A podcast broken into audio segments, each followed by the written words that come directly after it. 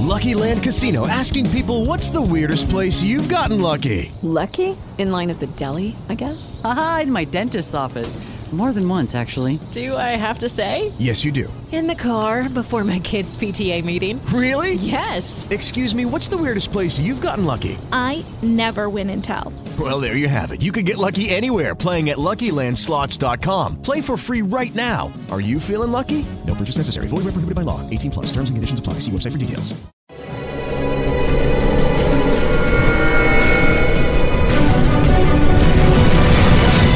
Yo documental.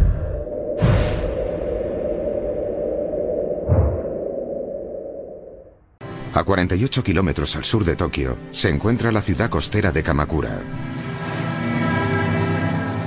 Aquí, hace 15 años, unas excavadoras que pretendían construir un aparcamiento hicieron un descubrimiento sorprendente.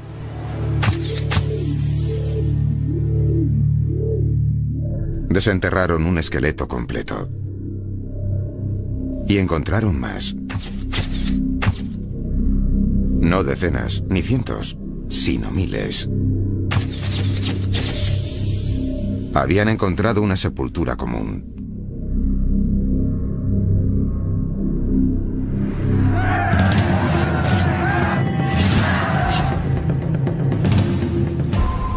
Parecía el lugar de una gran batalla o una masacre.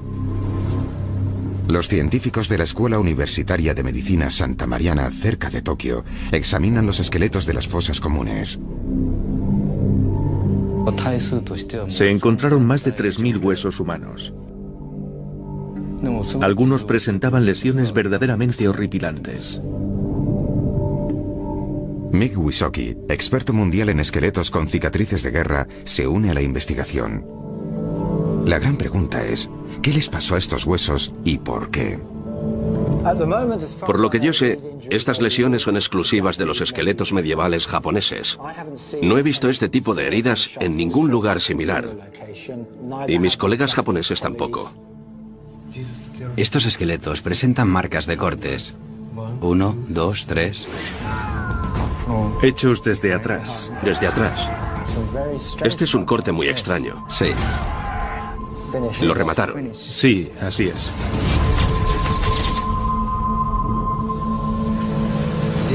Esto coincide con las características de los cortes hechos por una espada japonesa.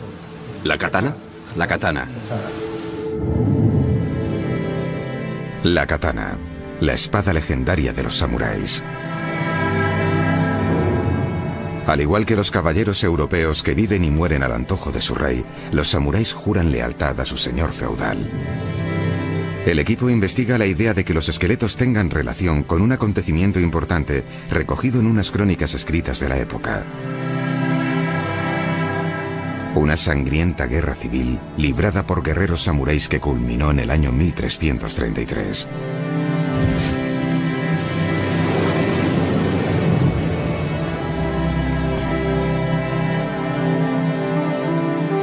Por un lado, con base en Kamakura, el shogunato, una dictadura militar encabezada por la familia Hoyo. Por el otro lado, con sede en Kioto, el emperador Godaigo. Un hombre empeñado en acabar con la dictadura de los Hoyo y restaurar el poder imperial en la nación.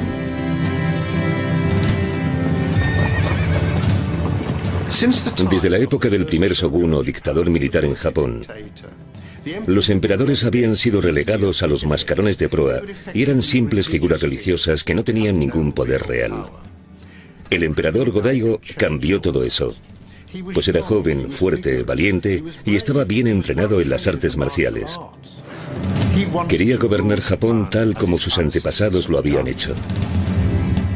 En el año 1333, estas dos potencias rivales chocan con gran brutalidad.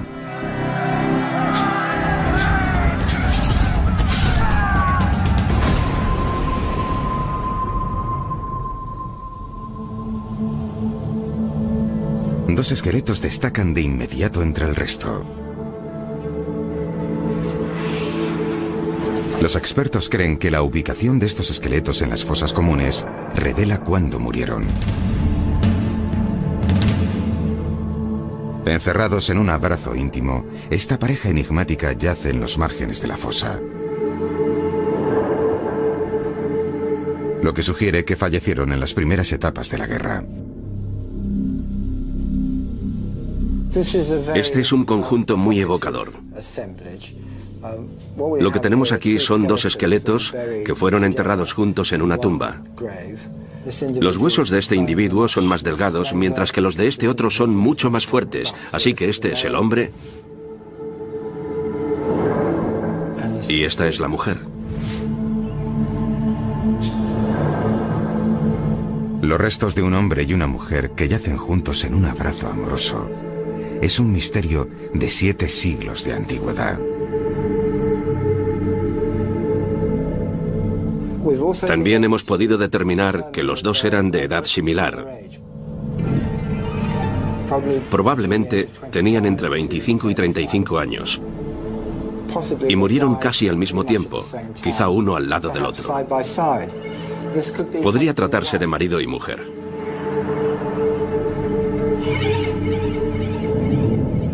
Las marcas de las heridas en ambos esqueletos coinciden con el estilo de una lucha espada entre samuráis. Los duelos de samuráis consisten en una ceremonia de golpes precisos, que termina cuando el oponente cae de rodillas.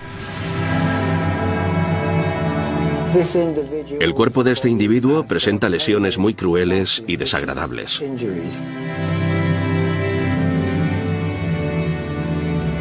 La tensión entre la dictadura militar de los Hoyo y el emperador estalla en una guerra civil.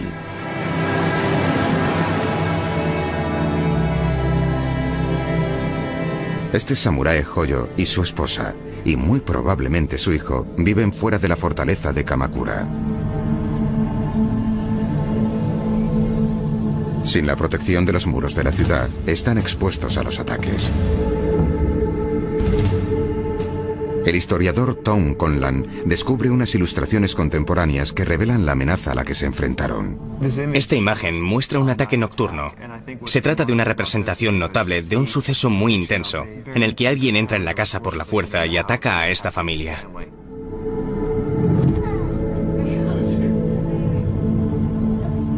El peligro se cierne sobre esta familia. Un asesino samurái al servicio del emperador japonés está en una misión nocturna. Por lo que se camufla bajo la armadura negra de los mismos Hoyo. Samurai Hoyo. Prepárate para luchar.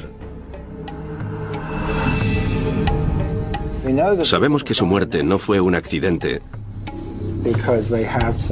porque tienen algunas heridas realmente atroces e inhumanas, especialmente el varón.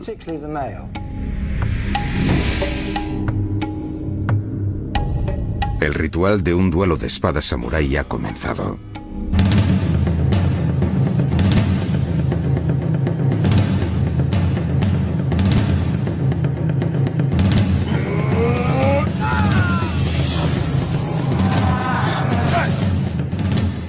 Es un tipo de combate muy estilizado y ritualizado y a la vez muy feroz.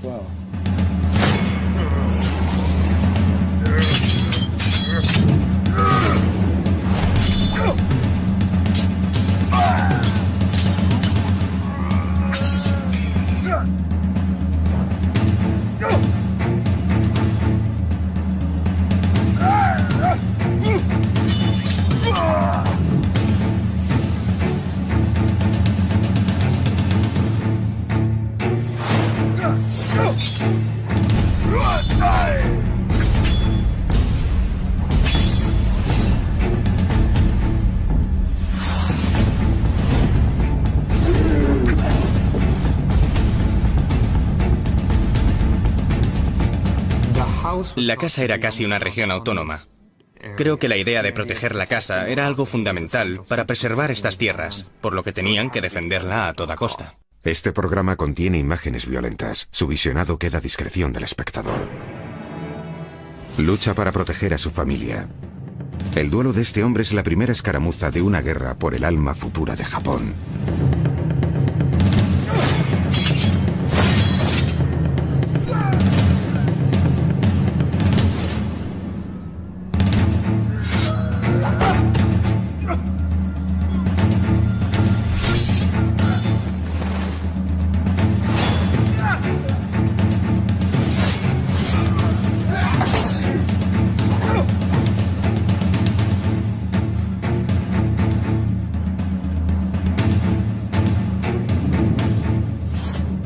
Samurái Hoyo sufre su primera herida. Un golpe de katana en su brazo izquierdo.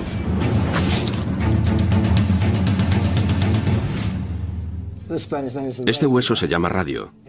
Es el hueso que atraviesa esta parte del brazo hasta unirse con el pulgar. Y tiene una serie de cortes muy profundos. Este es un traumatismo severo causado por una espada, por golpes muy fuertes que han atravesado el tejido blando y cortado el hueso. El corte total y profundo del brazo del samurái Hoyo es una herida defensiva clásica.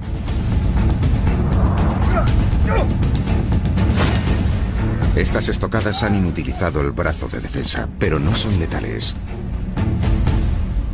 Pues el samurái Hoyo sigue luchando con una sola mano.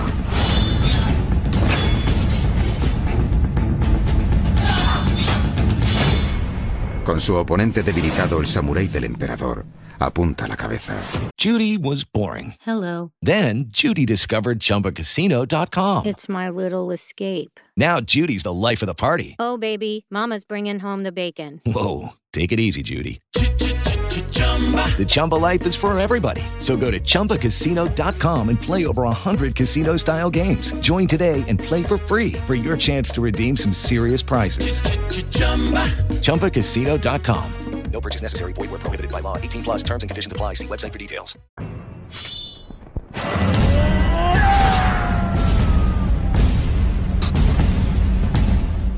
Esto es lo que yo llamo un uso excesivo de la fuerza. Aquí podéis observar una serie de marcas de cortes, así que recibió varios golpes en la parte superior de la cabeza, que también formaba parte del estilo de lucha. Era algo común asestar golpes en la cabeza. Ninguno de estos golpes lo mataron, pero le causaron mucho daño. En ese momento habría trozos de hueso volando. Él estaría muy conmocionado y con la cara cubierta de sangre. Pero eso no tiene por qué haberlo matado.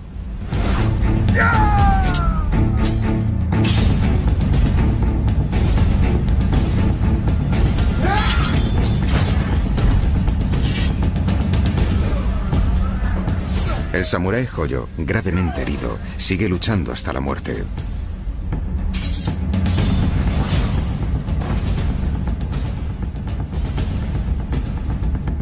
El arqueólogo forense Mike Wisoki se centra en los golpes que acabaron con la vida del señor samurái.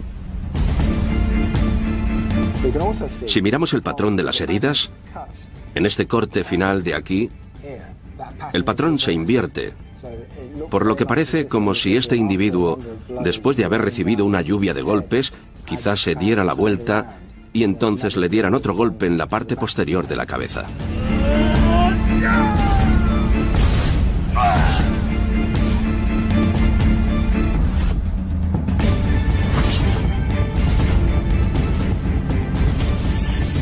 Este tipo de golpes pueden atravesar el cráneo y penetrar en el tejido cerebral.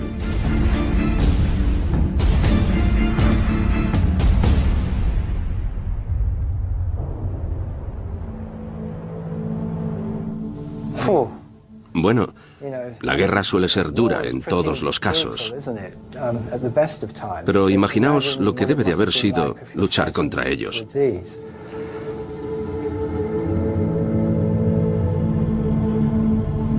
El análisis forense del esqueleto del samurái Hoyo expone la cruel verdad sobre su muerte.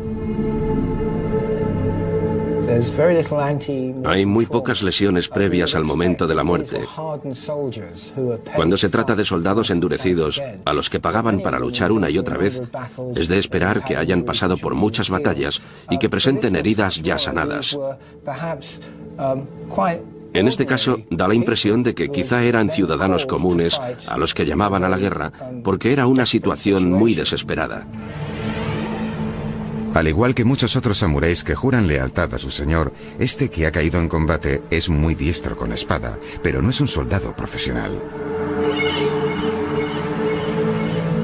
Todas las pruebas sugieren que esta lucha mortal fue su primera experiencia de combate. Los duelos entre samuráis son muy estilizados y se llevan a cabo con respeto mutuo. En el corazón de la cultura de estos combates se encuentra la katana. Primero la reverencia. Luego desenvainas la espada. La espada era el alma del samurái y se trataba con el máximo respeto. Los duelos son elaborados, con los adversarios tanteándose en busca de lagunas en la armadura y en la técnica del otro.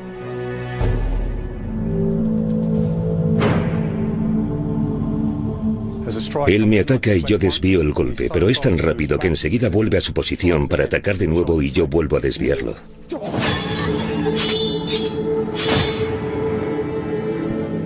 Mientras anulo los golpes, utilizo la parte posterior de la espada, la parte blanda de la hoja para mantener el borde duro y afilado. Bajo el arma para parecer un blanco fácil. Y en el último momento me echo a un lado y le corto el brazo. La espada japonesa está diseñada con una forma curva para que todo lo que toque atraviese carne, tendones y hueso. Ahora yo estaría en una buena posición para golpearle en la cabeza. Esta espada estilizada de los samuráis se ha mantenido sin cambios en la tradición japonesa hasta nuestros días.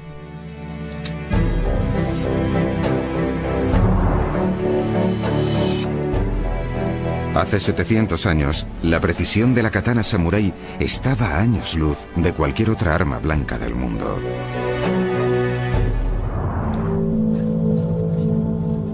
El arqueólogo forense Jason Lewis la compara con la espada de los caballeros de la Inglaterra medieval.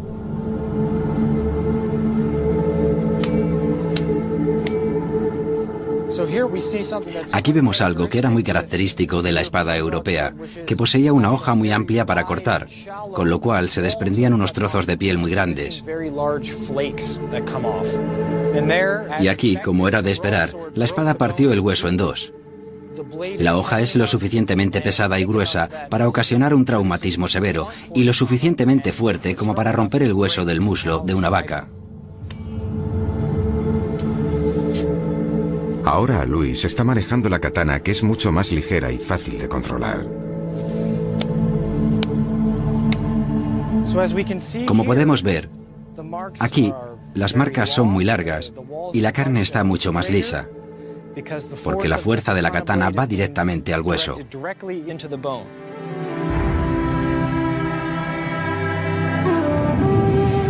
A pesar de ser más sutiles, estas heridas son igual de letales y producen muchísimo daño. La katana es una espada asesina tan ligera que la podría usar hasta un niño.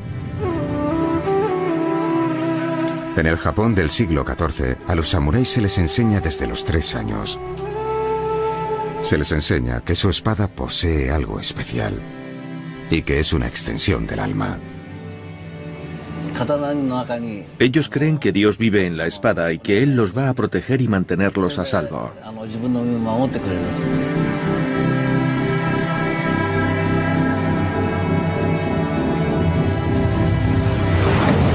En su granja en la frontera del territorio de Kamakura, la esposa y el hijo del samurái Hoyo asesinado necesitan que Dios esté del lado de su espada.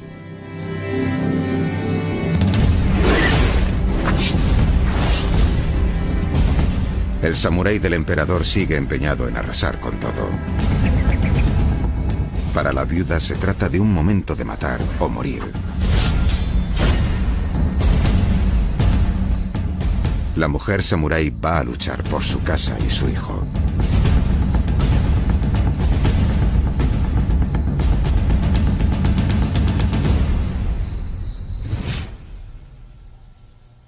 El individuo de sexo femenino también sufrió dos golpes en la cabeza. Quizá esta mujer estaba luchando para defender a su marido, a su familia o su hogar. Las terribles heridas del esqueleto de la viuda revelan que ella también se batió en duelo con el asesino del emperador. Esto demuestra la igualdad de género del Japón medieval. Las mujeres debían luchar. Una de las historias más grandes de la historia de Japón es la participación de las mujeres en la guerra. No existen demasiadas referencias, pero las que sí hay indican que cuando las cosas iban mal, Las mujeres samurái luchaban con la misma valentía que los hombres. No había una distinción de género que considerara que las mujeres eran civiles o no combatientes. En estas familias de guerreros creo que los hombres y las mujeres eran casi iguales en ciertas formas. Puede que no las hayan motivado de la misma manera a jurar lealtad al clan o al shogun pero defendían sus hogares. Y todas las mujeres de la clase samurái de Japón estaban entrenadas en el uso de armas solo por si acaso. Con su marido muerto, la mujer samurái prosigue la batalla.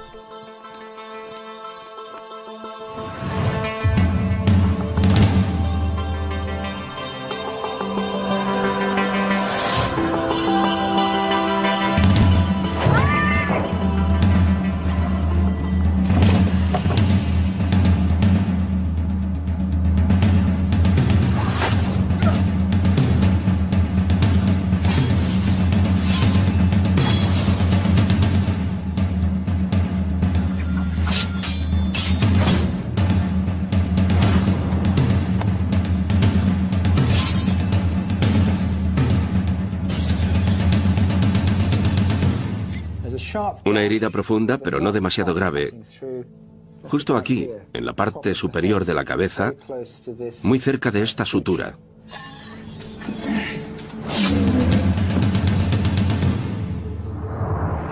Y otra herida muy profunda, aquí en el hueso occipital.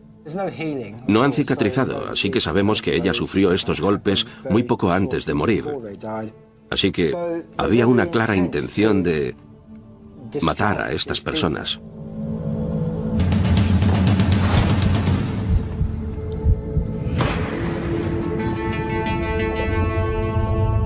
La espada penetra en el cráneo de la mujer y le causa un traumatismo cerebral masivo. Al igual que su marido, fallece en cuestión de segundos.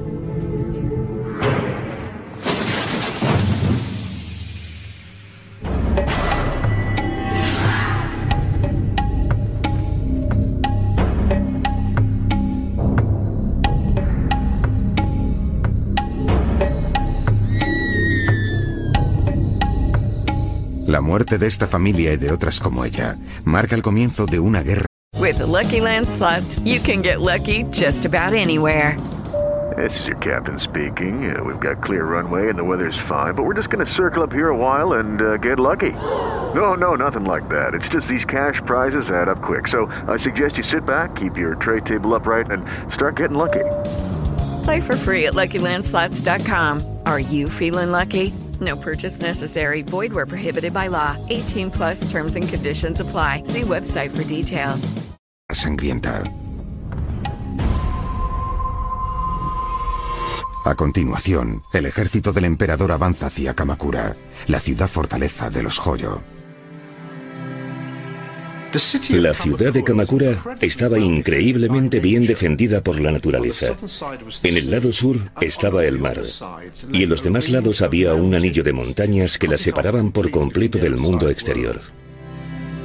La ruta traidora a Kamakura implica entrar en las siete gargantas naturales. Los pasillos peligrosos que forman la única manera de atravesar el anillo de montañas. Los caminos son muy estrechos. Creo que podríamos llamarlos rutas de senderismo. Desde que entraban en un desfiladero, los guerreros podían verlos llegar desde arriba y saltar sobre ellos. La batalla de las gargantas está a punto de comenzar. Este esqueleto parece ser una de las primeras víctimas. Fue enterrado solo, pero cerca de una masa de cuerpos en la tumba. Los científicos creen que este hombre murió mientras la guerra civil se intensificaba. Este es un esqueleto muy interesante, un esqueleto muy enigmático que fue enterrado en una fosa única, totalmente solo. Eso podría sugerir que tenía algo especial. Sabemos que se rompió una pierna cuando era mucho más joven. Podemos ver que en esta tibia hay una curvatura muy pronunciada que después se curó, lo que causó una ligera distorsión. Este hueso también es significativamente más corto que la tibia izquierda. Por lo tanto, habrá tenido cojera a la hora de andar.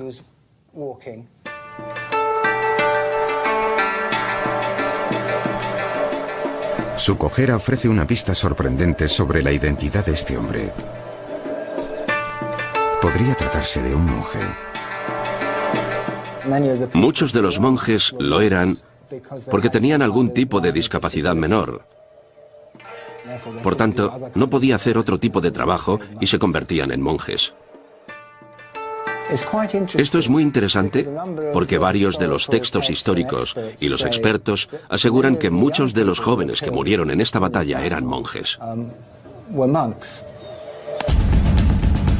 La campaña del emperador convoca a todos los Joyo en edad de luchar, monjes incluidos. Deben luchar por su supervivencia en una sangrienta guerra civil que termina con un rastro de cadáveres masacrados. Los científicos examinan un esqueleto que sugiere que había monjes samurái atrapados en el fragor de la batalla.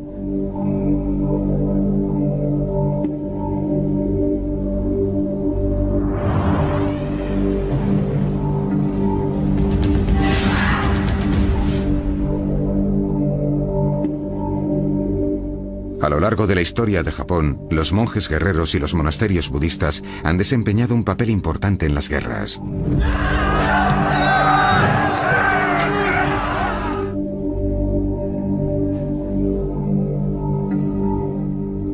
Las historias escritas de la época se refieren a los monjes como los hechiceros del ejército. Resulta muy interesante, porque según la mentalidad de la época, en muchas ocasiones lo que determinaba la victoria eran ciertos tipos de hechizos y maldiciones que lanzaban durante la batalla. Ellos apelaban a la ira de los dioses para derrotar a sus enemigos, y esto bien pudo haber tenido algún efecto sobre el poder imperial. Estaban tan asustados que llevaron estos extraños poderes espirituales junto con hombres armados con espadas y lanzas. La primera acción militar importante fue empezar a lanzar estas maldiciones, que se llevaron a cabo durante semanas.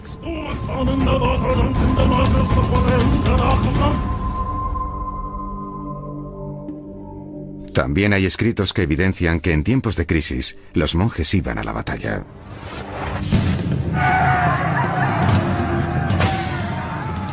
En 1333 hubo un templo en particular desde el que enviaron a una fuerza de monjes para luchar.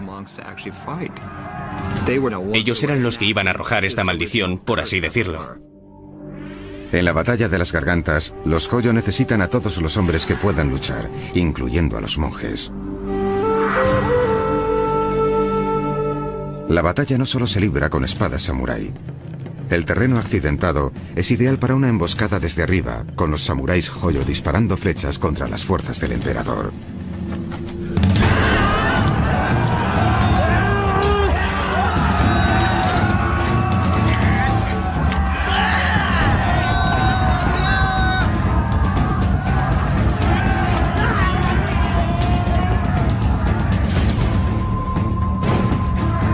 Las crónicas de la época hablan de unos valientes luchadores Joyo que contuvieron al ejército del emperador en la bahía. Los atacantes avanzaban sin detenerse y sus hombres estaban frescos. Eran tan numerosos que los defensores no sabían qué hacer para proteger su fortaleza. A pesar del estruendo de la batalla, sus gritos sacudían los cielos y hacían temblar la tierra. Las crónicas de Taiheiki,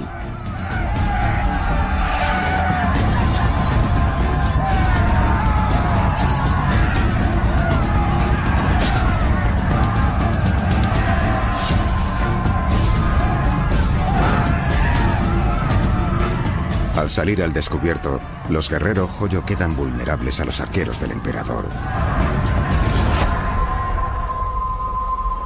Los análisis forenses sobre el monje no son concluyentes, no revelan cómo murió.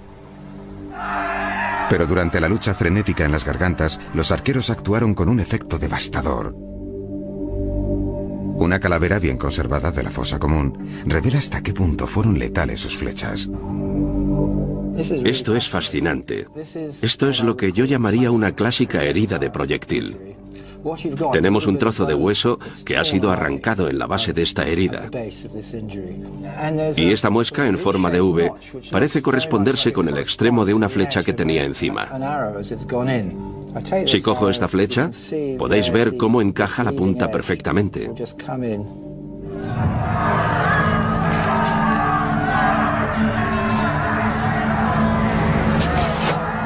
De hecho, le vino en esta dirección. Puede que este samurái se moviera tratando de esquivar la flecha porque se le clavó en un ángulo superior a los 90 grados.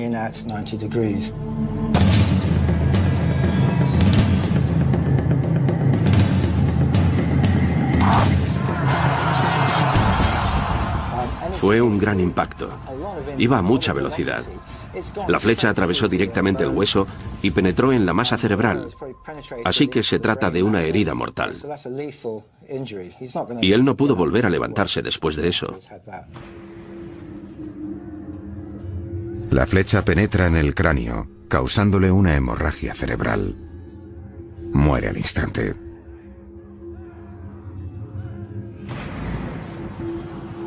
Pero su muerte no ha sido en vano. El ejército del emperador no consigue abrirse paso por las gargantas. Pero hay una forma más de atacar el corazón del territorio de los Joyo.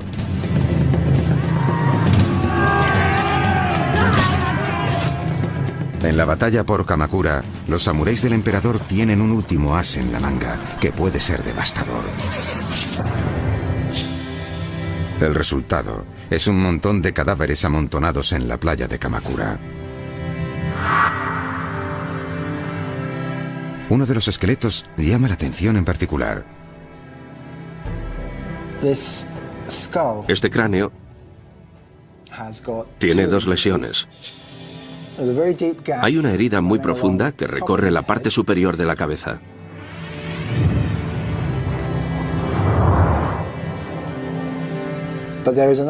Pero hay otra, en la parte posterior del cráneo, donde una espada le ha rebanado un trozo de cabeza. La inusual forma de la herida en la parte superior de la cabeza indica que el golpe vino de arriba. Pero el corte coincide con el de una katana. Y hay esqueletos de animales que resuelven el rompecabezas. Caballos.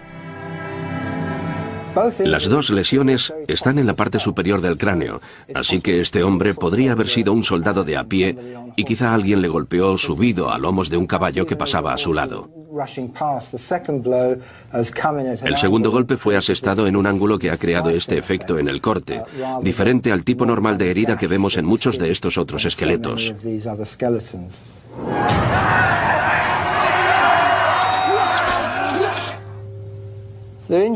La herida en la parte superior del cráneo tiene todas las características de un corte producido por una katana samurái. Su longitud coincide con la longitud de una hoja que habría entrado de esta forma.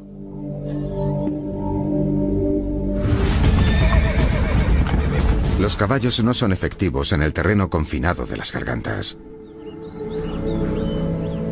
Sin embargo, en la fase final de la guerra civil, una oportunidad de la naturaleza permite al emperador enviar su poderosa caballería samurái sobre el debilitado ejército joyo.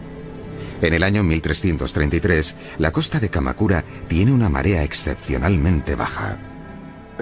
El momento crucial en la lucha por entrar a Kamakura sucedió cuando la marea estaba lo suficientemente lejos para permitir que el ejército imperial sorteara el cabo rocoso que se extendía hacia el mar y llegara a Kamakura desde el lado sur, en otras palabras, en la dirección del mar.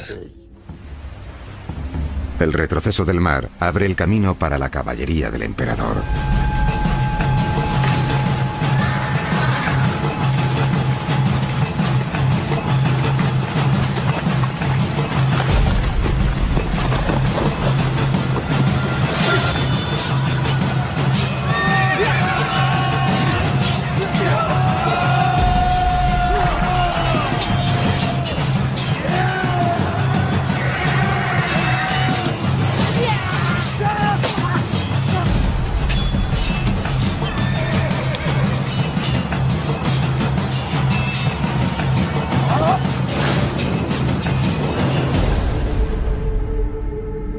Gran número de civiles Joyo muertos en la guerra confirma que la batalla se convirtió en una masacre. La fosa común muestra una serie horrible de lesiones. Hay una herida en un cuerpo que parece un golpe especialmente salvaje que probablemente mató a un joyo caído. En este hueso de la cadera izquierda hay una marca de corte aquí. Si nos vamos a este esqueleto, os puedo enseñar lo que quiero decir. Las marcas de corte están justo aquí. Se ve que el golpe le vino desde arriba. Así que parece que él estaba tumbado en el suelo y alguien pasó con la intención de asegurarse de que todos estaban muertos. La hoja de katana penetra en el abdomen y alcanza el hueso de la cadera, causando una hemorragia interna masiva. Este samurái joyo se desangra hasta morir en cuestión de minutos.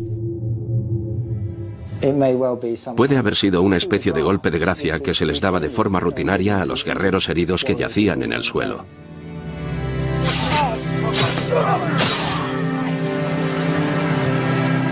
Las crónicas de la época describen un mar que se tiñó de rojo por la masacre. Sin duda esta fue una batalla para decidir grandes cosas, que daría a conocer a la siguiente generación si los que luchaban eran valientes o cobardes. Las crónicas de Taiheiki. Más esqueletos de otra fosa común indican lo brutal que fue la masacre final.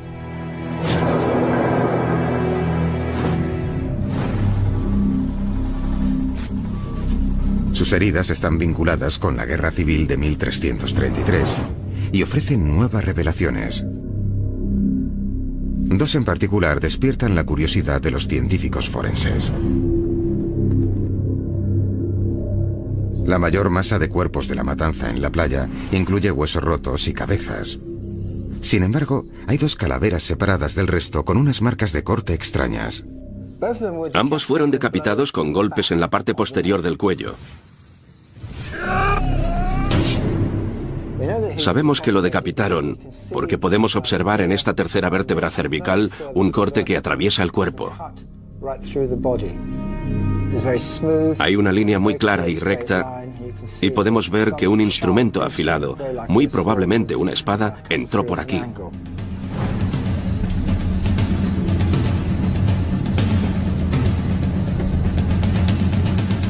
Si queréis decapitar a alguien, tenéis que ir a por la tercera o cuarta vértebra cervical, porque en la primera o la segunda solo vais a impactar con la parte trasera del cráneo y llevaros también parte de la mandíbula a medida que seguís.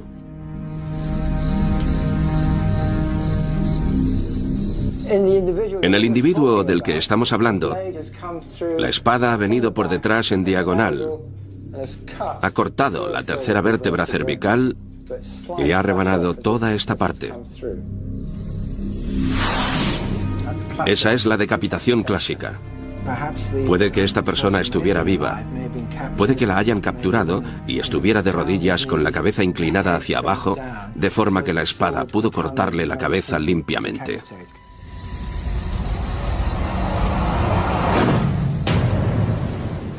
Samurai Imperial toma las cabezas de los joyo caídos como trofeos.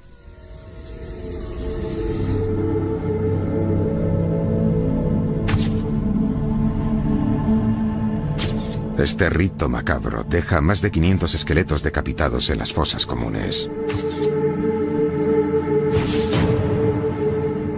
La mejor manera de demostrar que has vencido a tu enemigo es traer de vuelta sus cabezas. Porque si tienes la cabeza de los enemigos, puedes probar que estas personas están muertas.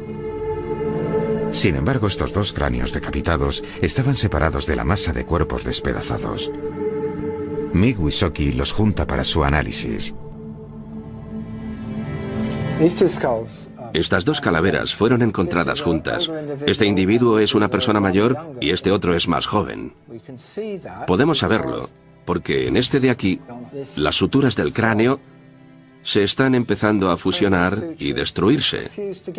Los huesos crecen por encima de ellas, y eso es una señal de que no se trata de un individuo joven, sino de uno de avanzada edad.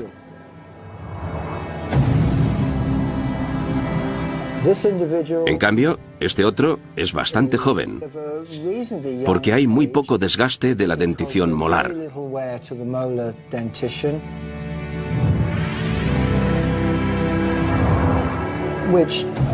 Y esto concuerda perfectamente con la documentación histórica que sugiere que solía haber un maestro samurái y un aprendiz joven o alguien que estaba formándose para poder asumir ese puesto.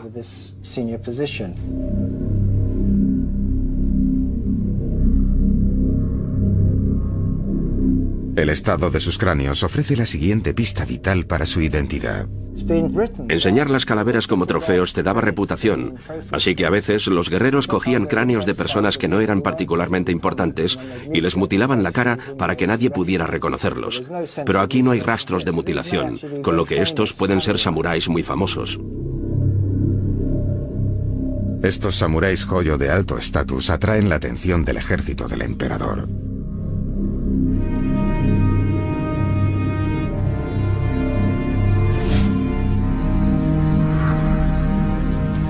De rodillas, estos dos samuráis se enfrentan a una ceremonia de ejecución.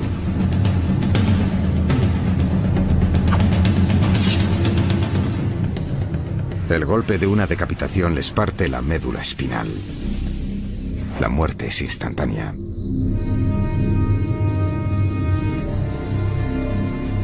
Los cráneos de estos samuráis joyo de alto rango, ejecutados de manera formal, es evidencia de que hubo una batalla en el Japón medieval. Había otra tradición que no es muy conocida, pero según una creencia religiosa que compartían los samuráis de alto rango, la cabeza debía ser devuelta a la familia del hombre que había sido asesinado. La ejecución de los líderes samurái Hoyo marca el final de la batalla en la playa de Kamakura. La ciudad ahora se encuentra a merced del victorioso ejército imperial y la retribución del emperador no conoce piedad. La batalla de Kamakura terminó en un infierno sangriento.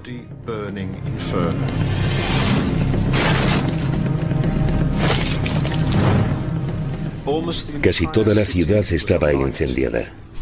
Los hombres luchaban por todas partes y acababan cayendo entre el humo y las llamas. Los Hoyo que no han sido asesinados en combate o durante el saqueo de la ciudad huyen a los montes. Y al final de la batalla de Kamakura, la familia Hoyo se retiró a las montañas que rodeaban la ciudad. Y una vez allí, cometieron el mayor acto de suicidio en masa de la historia de Japón. Mientras Kamakura arde, cientos de guerreros Hoyo abrazan el código samurái y toman la única solución honorable. Uno de los rituales más conocidos de los samuráis es la espantosa tradición del harakiri, que consiste en suicidarse abriéndose el abdomen con una daga afilada. Esto estaba muy arraigado en la tradición de los samuráis y era un ejemplo que todo samurái sabía que debía seguir para salvar su honor cuando había caído en la batalla y la muerte era segura. La caída de Kamakura acaba con el shogunato de los Hoyo. El emperador Godaigo asume el poder y se erige como líder indiscutible de todo Japón. La repentina transformación y destrucción abrumadora de Kamakura es algo que no ves en ningún otro momento de la historia del país. Tras la completa destrucción de la familia Hoyo, el emperador Godaigo había logrado su objetivo y ahora podía reinar como emperador de la misma forma que sus antepasados lo habían hecho siglos antes. Tendemos a pensar en las batallas como lugares de grandes heroicidades, pero también hay una gran tragedia humana. Y el estudio de todos estos tipos de heridas en esqueletos antiguos solo nos recuerdan lo brutal y salvaje que era nuestro mundo antes.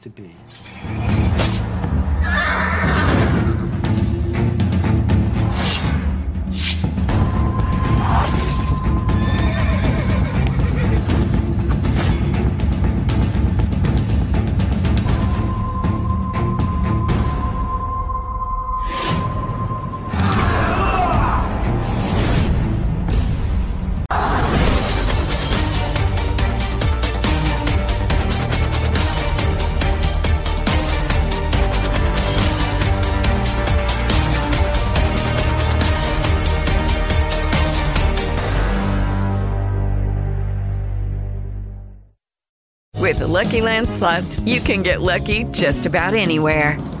This is your captain speaking. Uh, we've got clear runway and the weather's fine, but we're just going to circle up here a while and uh, get lucky. No, no, nothing like that. It's just these cash prizes add up quick. So I suggest you sit back, keep your tray table upright, and start getting lucky.